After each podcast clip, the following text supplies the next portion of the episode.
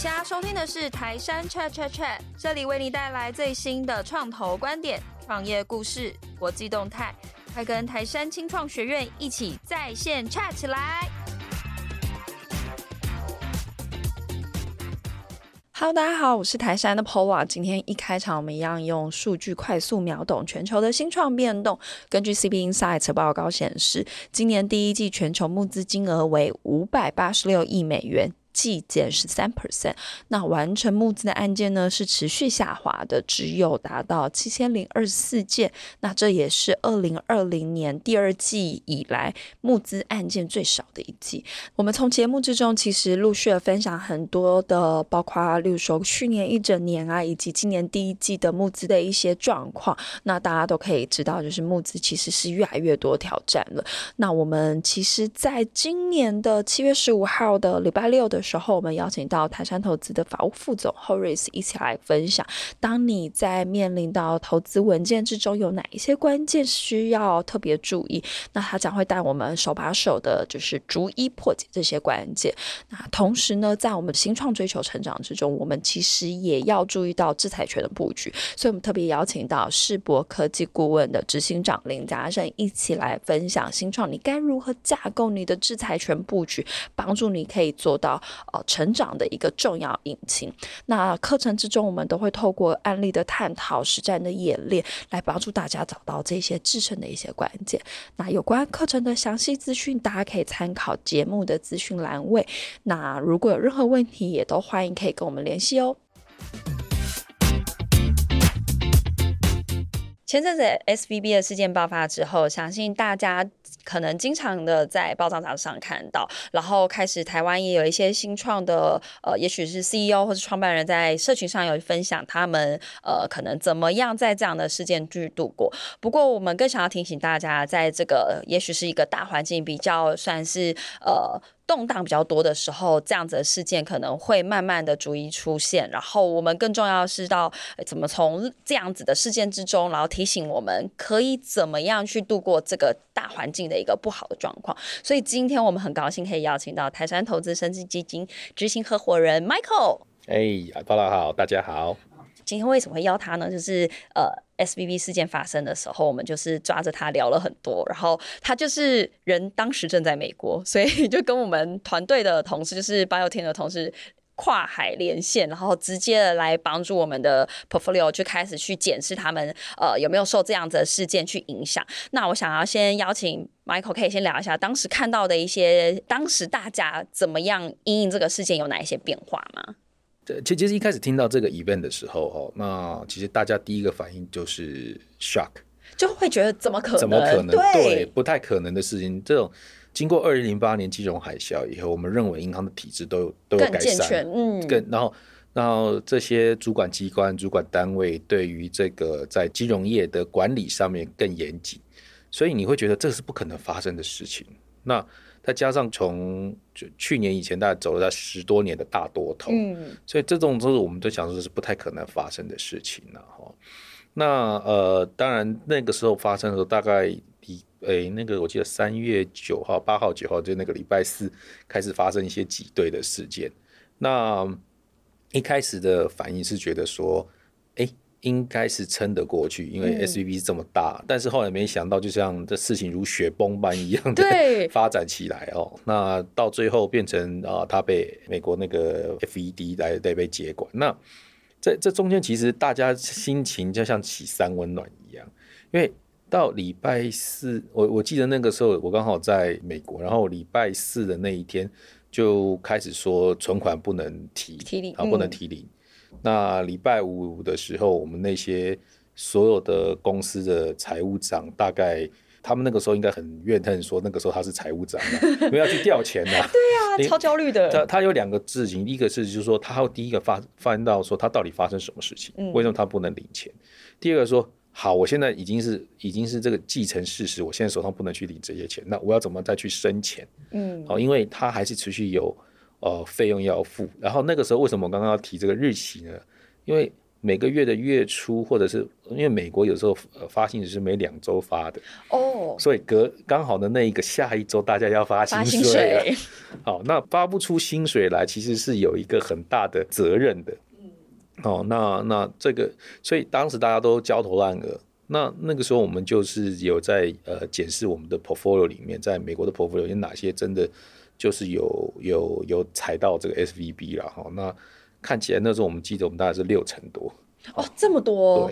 对，因为 SVB 在新创里面是一个很受欢迎的一家银行。嗯，因为它自己本身也算是一个新创啊，它大概一九八零年代开始崛起的一个银行。那它呃，因为本身的 headquarter 就是在戏谷嘛，所以针对这个新创的话，它提供了很多 service，相对一些我们现知道的比较大型的传统的银行，它的 service 是比较多元化的。哦，那它而且是对新创是比较 friendly 的。哦，那呃，所以我们在。看到说很多的新创其实很乐意跟 SVB 来去做搭配，而且 SVB 很愿意去替客户去着想一个事情。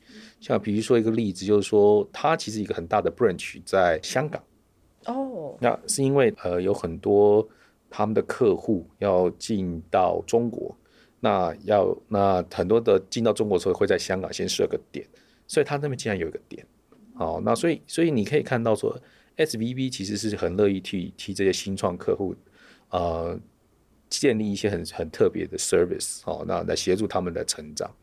那就回过头来讲，我们其实你也看到，就是说，哎，我们这募来的资金，你可能就会放在这个 SVB 里面。当然，SVB 还有很大一块的呃 business，就是它有做所谓的我们叫 venture debt。哦，那这跟我们一般的银行的借借款也不太一样。嗯。嗯那 venture debt 其实，在新创间其实还蛮受欢迎的。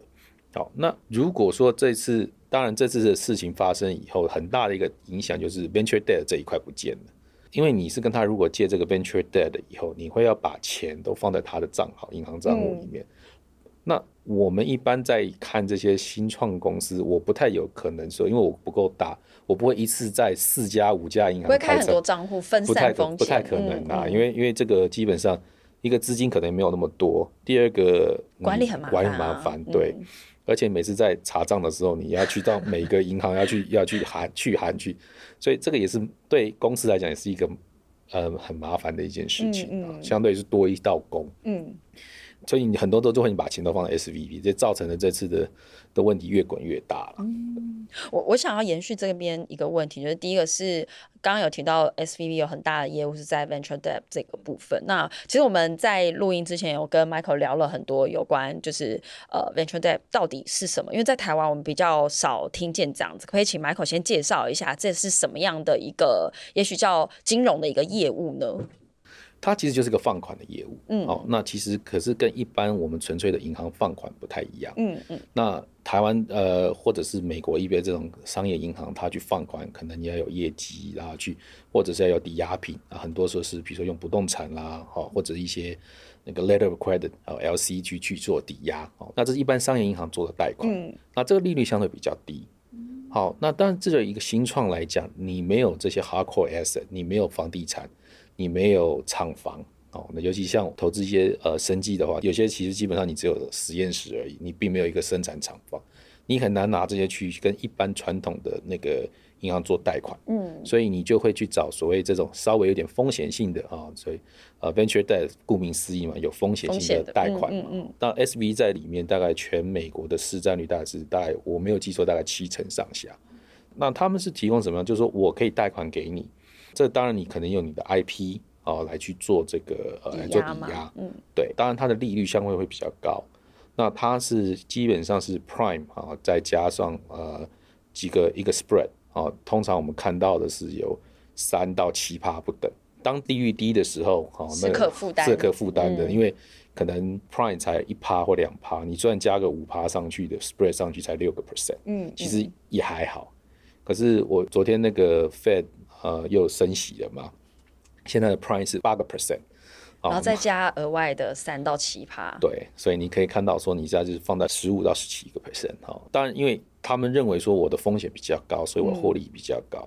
嗯、那第二个，这种 venture debt 还有搭配一个是叫我们所谓 warrant，就是我有一个认股权啊，未来你公司真的发展好了以后，我可以 exercise 我的 warrant 好，那得取到公司的股份。嗯嗯。好，那那这个其实。很大一块，他们的获利来源是来自于 warrant，因为当时你在新创的时候，它这个 warrant 的定价可能会根据你的股价当时的估值来去做一个定价，每股的股价来去做定价。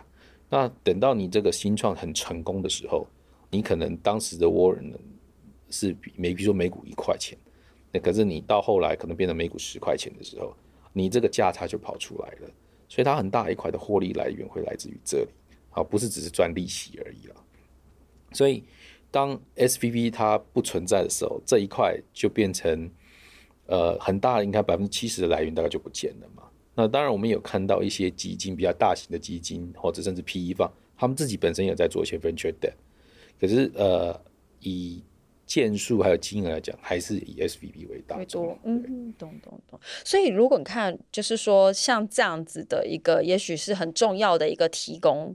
Venture Debt 的提供者，他消失了之后，那对于呃新创来说，我觉得当然第一件事情是这样子的一个，也许叫选择。如果当你需要资金的时候，当新创需要资金的时候，在台湾我就真的比较少见，就是我可能听到点贷一般银行贷款，然后或者是你就募资。但在美国，也许这个是一个很常见的方式。可是你看我们现在，呃，它也许叫最大的提供者已经消失了。那对于未来，呃，新创要在怎么讲？取得更容易取得资金这件事情上的可能性就降低了。那除此之外，你觉得在这个事件发生之后，对于新创来说，还有哪一些警讯是必须要去提前做准备的呢？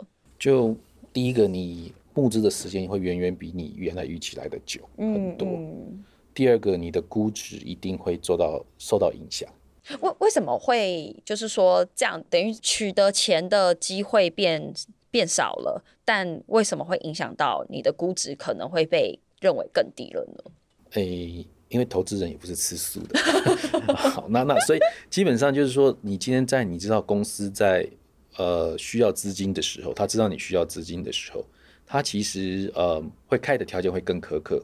哦，对。而而且呃过去几年走的大多头有，其实很多估值都被高估了。嗯。哦，公司的估值都被高估了，所以这个时候就是。呃，等于是 reset 它的 valuation 了哈，就是让它的估值有去做一个调整。好，那所以现在的新创就是呃，我想从去年开始很流行的一句话了哈，在美国那边就是 the flat is new up。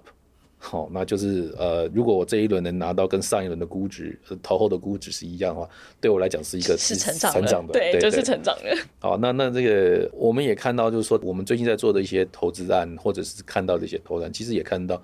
估值有一个很明显的修正，那不是说只是什么五趴十个 percent 五个 percent 十个 percent 这样子，可能有时候看到可能是三十个 percent 五十个 percent 六十个 percent 这样子做的修正。在在生技这个领域也有这样子的状况。我们本来想象会比较属于科技那一块，这件事情会很严重。嗯，其实这个我觉得 sector wise 都一样哦。其实我觉得无一幸免啊。那也给你一个数据做参考，好，那美国的专门在 track 中小型生技公司的生技指数，好，现在公司的估值低于账上现金的有三百多家，所以它公司的价，就是你公司的技术反而是等于公司是给他的现金反而是带给打一个折扣，对，对，像是负债，对，所以所以你可以看到说现在所有东西都已经在 correct 了。哦，那如果说是你是 public traded 的公司，上市公司，如都是这样子的话，那更不要讲 private 公司。嗯嗯。那当然，private 公司有一个好处是说，因为我的流通性没有那么高，所以我的估值会暂时可以 hold 住一下。嗯嗯，嗯。但你能 hold 多久，这个就是。要看你手上的资金能够撑多久。当要募资的时候，很像是丑媳妇要见公婆了，就立刻被摊开来看。对，因为刚刚也提嘛，投资人不是吃素的嘛，所以这个时候我们就会看到一些，比如说有些大型的基金，其实它开的条件有些还真的蛮苛刻的。对，回到刚刚有提到 venture debt，你会建议大家就是，例如说，当你募资，因为等于我现在如果去跟投资人募钱，我就会。被降估值，那你会建议大家就是改用这样子的方式取得资金吗？我我我觉得所有的金融的呃商品啊，嗯、或者这种募资的手段都有它的好跟坏。嗯嗯。那我我觉得最主要的一个原则就是，我现在能募到钱是最重要的。嗯。哦，不管是我必须要修我的估值，但是我呃又可以找到资金，或者是说拿 venture debt 让我先撑过这一段时间。怎么样能让你公司 survive 下来是最重要。嗯嗯嗯。其实以前呃在念书的时候，我们老师有讲过一句话，就是说 debt is cheap 了。好，那我们一直都都觉得很奇怪，为什么我们的呃负债反而是比较便宜的？嗯。可是如果说你今天去看看呃，我一个公司，假如我估值是八千万美金，好，那我 raise 两千万美金，我等于带入二十 percent。好，那如果我未来的周不增资，那我公司营运也发展到一定的程度。我估值变成三亿美金的时候，那我的二十 percent 变是六千万，所以我花了六千万美金来去支付当时我收了两千万。那你刚刚我们也提说这个 interest rate 啊是呃就算十五趴好了，好，那我又比如说我借两千万十五趴是三百万美金，我我这个六千万我可以付十二年的利息啊，对不起，六千万二十年的利息啊，所以为什么就说 debt cheap，可是。借贷的后面都有它的成本，都有它，不管是在时间上，因为这些你借来的钱，虽然在账上看是现金，可是因为你是要存在，因为这些推荐以前的这些银行，他跟你说你要在我这边开户，啊，把钱放在哪里？我觉得是不管是在台湾、国内、国外，它的银行大概都会做类似的这些动作。那等到真的像 SVE 出事的时候，其实我们也有 portfolio 是有跟 SVE 借 venture debt。那在董事会讨论上的时候，我们在整个讨论的第一个问题就是说，我们这些 venture debt 它什么时候会扣回？哦，那我们扣回我们手上现金还有多少？能不够让我的 pipeline、我的 RD 能够进展到一个有一个很大的 value inflection point？如果不够，我们马上要开启募资。嗯，那如果够，那我们就可以从容以对。好，所以这个东西的影响不是只是单一层面的。好，所以我们会回来回归。回过头来看整个，呃呃，这个 venture debt 其实刚刚也提，就不是真正的算你可以自己使用的现金了，所以有点像类似是 restricted cash 那种感觉。因为等到他真的要扣回去的时候，你是没有能优先还给他们了，你只能优先还给他，因为当时你们合约是这样签的。哦，OK，那你看，呃，你刚刚提的这两件事情，我觉得蛮多，其实都跟所谓钱有关，但对于公司运营上面有没有资金是很重要的，甚至可能是生存的基本。那除了跟这种钱资金有关之外，那你觉得这样的事件的爆发，呃，对于新创来说，还有没有其他的一些，也许是提醒、警醒呢？就是在花费上面，其实你要更仔细、更精打细算，嗯嗯，然后把不必要的开支都暂时都停掉。好，那呃，当然，什么叫不必要开支？这个见仁见智了。那再来就是要 expect，就是你现在，尤其我们在预计未来的，可能今年哈，或甚至到明年上半年，可能募资的情况都还没有那么乐观的情况下，你所要预计你要花募资的时间会比你原本预计来的长，嗯，嗯，而且条件可能不会像以前都会更苛刻，嗯嗯，好啊，呃，那所以这个。就是在如果说你进是新创团队的时候，你要确认说手上有的资金能够让你能够达到一个有效的 value inflection point。哦，那最怕就是做到一半，不上不下，你钱烧完了，嗯，那你只有被 down run 或者被洗得很干净。哦，我所谓是股权被洗被洗掉，洗对，稀释掉。所以你这个呃，这这是我想在新创上面他需要去注意的啦。那再来就是有的时候。在这种特殊的情况下，估值并不是你最重要的一件事情哦。应该估值虽然很重要，但是你更 top priority 是怎么公司 survive 下去？是，因为 survive 不下去，估值就会是变零。对啊，就是就算当时曾经很高，现在都会变零。如果公司走不下去的话，是啊。嗯，OK，我我其实是想到，嗯。先前这个事情刚爆发，刚刚前面有提到，是说，就我理解，呃，刚好那时候中间有个假日，所以那时候团队好像也是有一点不眠不休，因为我我们也有国外的团队，所以就是很积极的要协助大家，算是要怎么讲？一是盘点状况嘛，然后接下来就是提供建议。那刚刚其实 Michael 有提到说，他自己身为很多公司的呃董事，然后紧急的跟大家开会。我记得那时候。聊到是董事可能会被告，因为如果发不出薪水，董事要负责任。所以那时候我想你应该是超紧张，你就是人在家里，然后祸从 天上来的感觉。所以其实我我就我理解的是，当时团队呃做了很多努力在协助我们的 portfolio 上面。可不可以请 Michael 可以分享一下我们那时候怎么去做这些事情，然后帮助大家，也许是把风险降到最低，或者是说把那个伤口就是尽量的缩小。那个周末真的是不是很好过了哦，呃，我们那时候也在稍微开玩笑，感觉就是 Fed 其实他已经有个定见了，嗯，他其实有个 solution。我记得那个时候在礼拜五就传出来有人会买 SVB 嘛，哦哦，那但是 Fed 一直没有 make formal，对对对，一直到礼拜天下午。哦，那我记得那天很清楚，那天我们因为在那之前，就像 Paula 你刚刚提的，我们呃台山内部的团队其实一直都在收集资讯，嗯，哦，那。呃，刚好就是说礼拜天傍晚的时候，就是台北时间礼拜一早上，刚好内部要开个会，就是盘点看我们现在的情况。然后我们有些公司我们已经提供协助了，那哪一些真的我还需要紧急的需要一些给他一些资源哈、哦。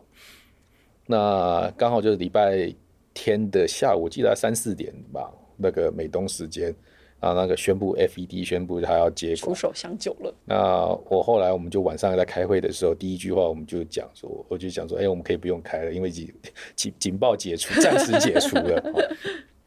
那当时其实在这个呃真的警报解除之前，呃，很大的一个挑战就是说，怎么他们现在真的需求是什么？嗯，好，那手上的资金我们够不够支付到让他去做一个。短时间的这个呃支付他盈余上所要使用，包含我们刚刚提到这个发薪水的事情，嗯嗯，好、哦，因为呃有些公司他们就是双周发薪嘛，嗯、哦，那刚好就是在那个爆发时间出来的下个礼拜，那我还我我们那时候有跟公司的董事会开会，就是有一个公司讲说，我们才前两天刚刚把 payroll 送出去，准备下个礼拜要从账户扣钱。对好，那你你不可没有想到说会有发生这种事情嘛？嗯、所以，那如果说这个发不出去的时候，那那个时候还在预测说，哎、欸，我已经因为已经 clear 的 system 了，是不是钱真的可以出去？还是说我就算 clear system，这个钱还是出不去？哦、嗯，那所以很多不确定因素啦。那我们当然刚刚 Paula 也问说，我们协助公司怎么？哦，我们第一个先就是我们去帮他去寻找一些我们常往来的一些银行。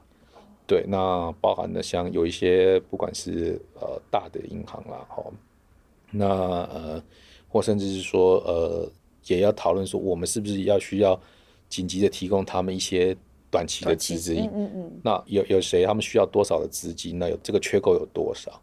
啊，因为刚刚也提嘛，这个发不出薪水会被告的，因为呃欠那个 vendor 的钱可以稍微拖一下，哦，就稍微呃脸皮厚一点，稍微拖一下，可是。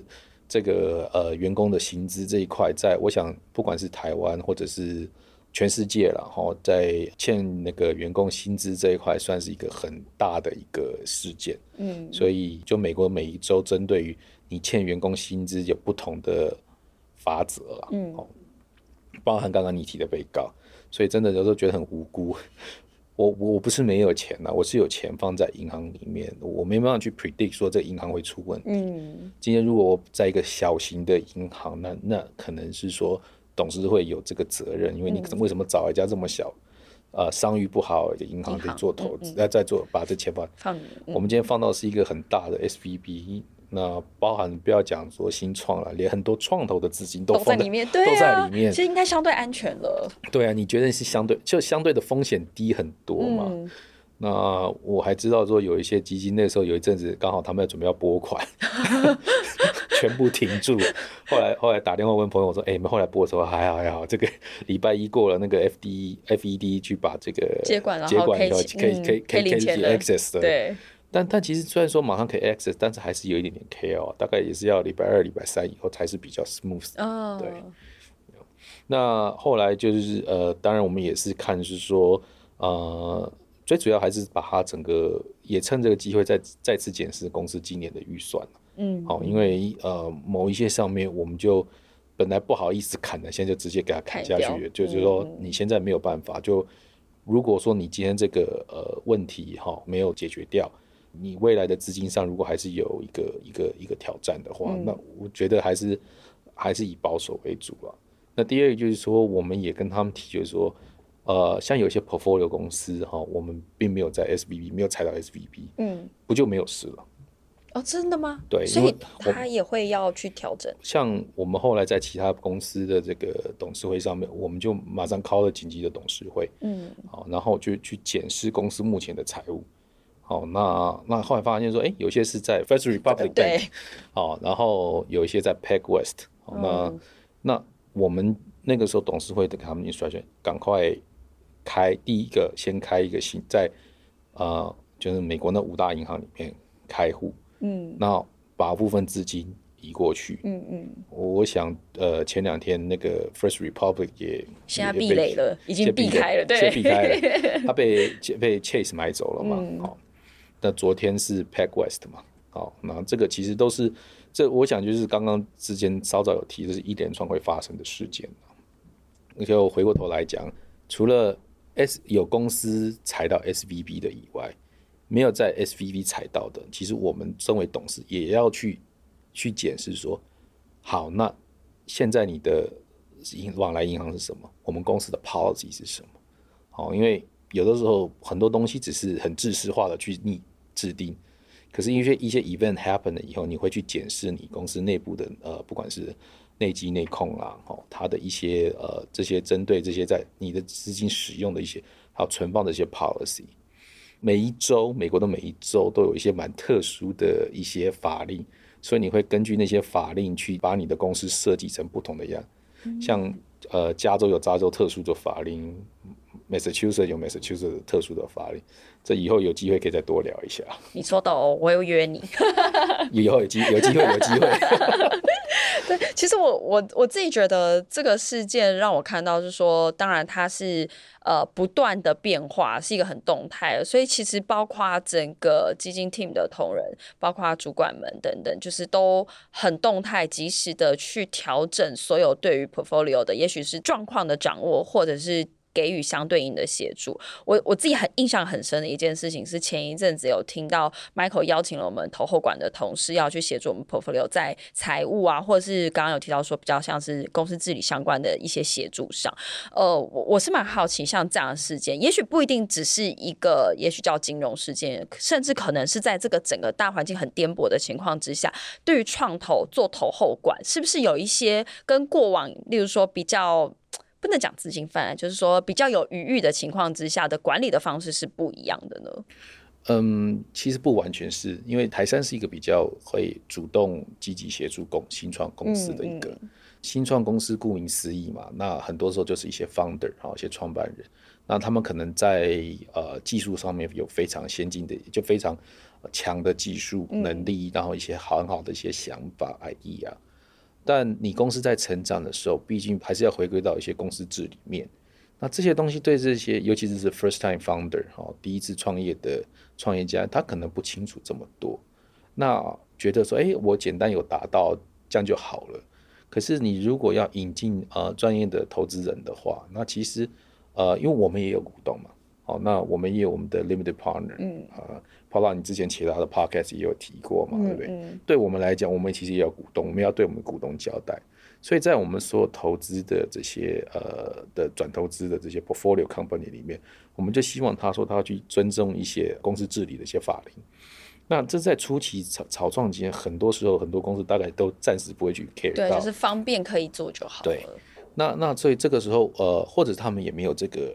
这个意识。意识。对，那也没有这个呃人力，嗯，那到台山我们的投，我们有很强的投后管团队，哦，那一些财务背景的很强的一些同事，那这个时候可以先协助公司先建立一个小基础，那当然 eventually 还是要公司自己这边来去 take over 这些所有的这些呃事项，但是我们可以协助他们先在初草创初期的时候先建立一些基本的制度。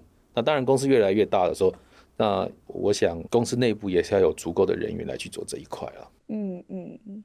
所以，对于我们呃接下来就是在投后管的这些协助上面，除了例如说在可能也许叫做更多的对于他们公司治理上的一些协助之外，我们还会再更注意哪一些事情吗？呃，除了在公司治理，那当然我们会协助他。我想，不管是我们 Bio 团队啦，那我们的 Tech 团队都做了很多的连接啦。嗯，哦，不管是找新的客户，嗯，哦，甚至找呃投资人，是哦。那我我们我想，Paul 你也知道，我们常常就是花很多时间跟我们的呃 Portfolio 公司一起去找新的投资人。嗯嗯。哦，那协助新的投资人了解这个产业，哦，了解这个公司的状态，因为我们大部分的案子，我们还是以作为领头为主啦。是。哦，那至少呃，像我们现在 portfolio 里面，我们大概有七成以上，我们都是领头。嗯，那所以感觉以后都是要包身的。对啊，我记得我们的就是在每个礼拜的会议上，其实真的都会听到，例如说可能哪一家 portfolio 正在要募资了，然后我们就会帮他引荐合适的，不管他叫做策略的投资人，或者是说他可能过去比较呃看不懂。这个领域，然后 Michael 你也会带着他们去，就是一是实际了解公司，然后也了解这个领域的商机。确实，在这件事情上，我觉得在台山的团队里面做还蛮多的。然后，呃，我我其实本来想象这个是一个呃。对于你们来说，就是工作日常。但当然，我觉得就是可可能因为我加入这个团队里面，就是刚好就很不幸遇到，就是你知道大环境颠簸的时候，所以反而更常的听到大家讨论这件事情，然后会有一点像说，大家已经也很习惯把这件事情就列为自己工作日常应该要去做的事情。我我想我们以一个全方位的 VC 为秩序啦。那我想，嗯、呃，国内外做的。比较好的 VC 都是能够协助 portfolio 成长的。嗯嗯。那呃，我们尤其是像我们很多的案子，我们都是以为领头为主嘛，所以我们当然是会花更多资源来协助公司了。嗯。那变成是我们日常生活的一部分。对啊。对啊。那那呃，不过我觉得这个就是呃，如果回归的来看的话，在国外在评比做 VC 的时候，他其实在 ranking 一些 VC 的时候，他是看你投资的金额。那我们有一年很荣幸呢，也被纳入就是美国百大的升级创投里面。Oh. 那可是我看到那个投资金额，跟我觉得，哎，跟我投出去金额差好多，他比我多很多。哦，oh. 为什么？因为他是把你那一轮带进去的钱都算在你，因为是你的关系去 syndicate 出来的资金。Oh, 那我们是觉得说，这个其实就是看到，就是我们平常在花的时间跟。就是呃，去培养我们的 network，那所以有一些呃基金可以跟我们一起来去做投资，这个就变成是我们其实是我们日常要做的功课之一啦。对，所以所以那那个那次经验蛮好笑的，因为人家传给我说，哎，恭喜啊，你们被入选了。我说，哎，真的哦。